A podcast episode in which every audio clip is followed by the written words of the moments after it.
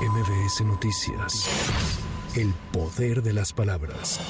Hace unos minutos se llevó a cabo el segundo simulacro nacional del año en el que se planteó de manera hipotética sismos de una magnitud mayor a los 7.8 con epicentro en la costa y norte del país, así como huracanes en el Pacífico y Caribe de la República Mexicana. La Coordinación Nacional de Protección Civil informó que la alerta sísmica fue emitida en ocho estados del país por medio de altoparlantes y estaciones de radio y televisión.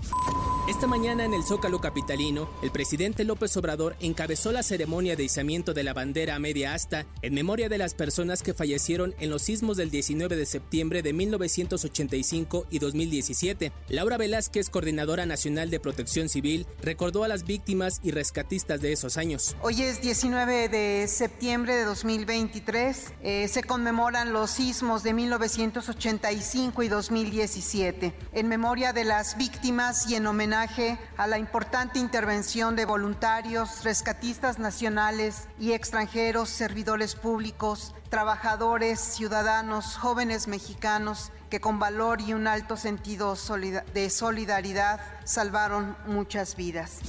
En el informe mensual de seguridad, la Secretaría de Seguridad y Protección Ciudadana reveló que en agosto se registraron 2.483 homicidios dolosos y 67 feminicidios. La titular de la dependencia, Rosa Isela Rodríguez, informó que en agosto de este año la incidencia delictiva del Fuero Federal tuvo una reducción del 22.9% en comparación con el inicio de esta administración en diciembre de 2018. En el homicidio doloso eh, tenemos una disminución de 19.2%. Se trata del mes de agosto más bajo de los últimos seis años. En el caso de el promedio diario de víctimas de homicidio doloso, eh, tenemos también reducciones importantes eh, comparados con los años anteriores, eh, con respecto 2023 contra cada uno de los años de esta administración.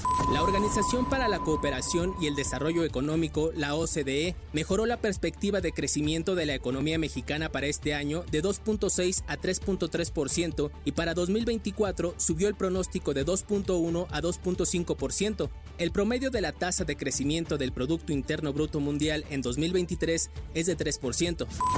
Durante su discurso en la Asamblea General de la ONU, el presidente de Estados Unidos, Joe Biden, pidió a los países del mundo hacer frente a las agresiones de Rusia contra Ucrania. Por su parte, el presidente brasileño Lula da Silva señaló en su intervención que la guerra en Ucrania muestra la incapacidad colectiva de hacer valer los principios de la ONU. Para MBS Noticias, Giro Montes de Oca. MBS Noticias. El poder de las palabras.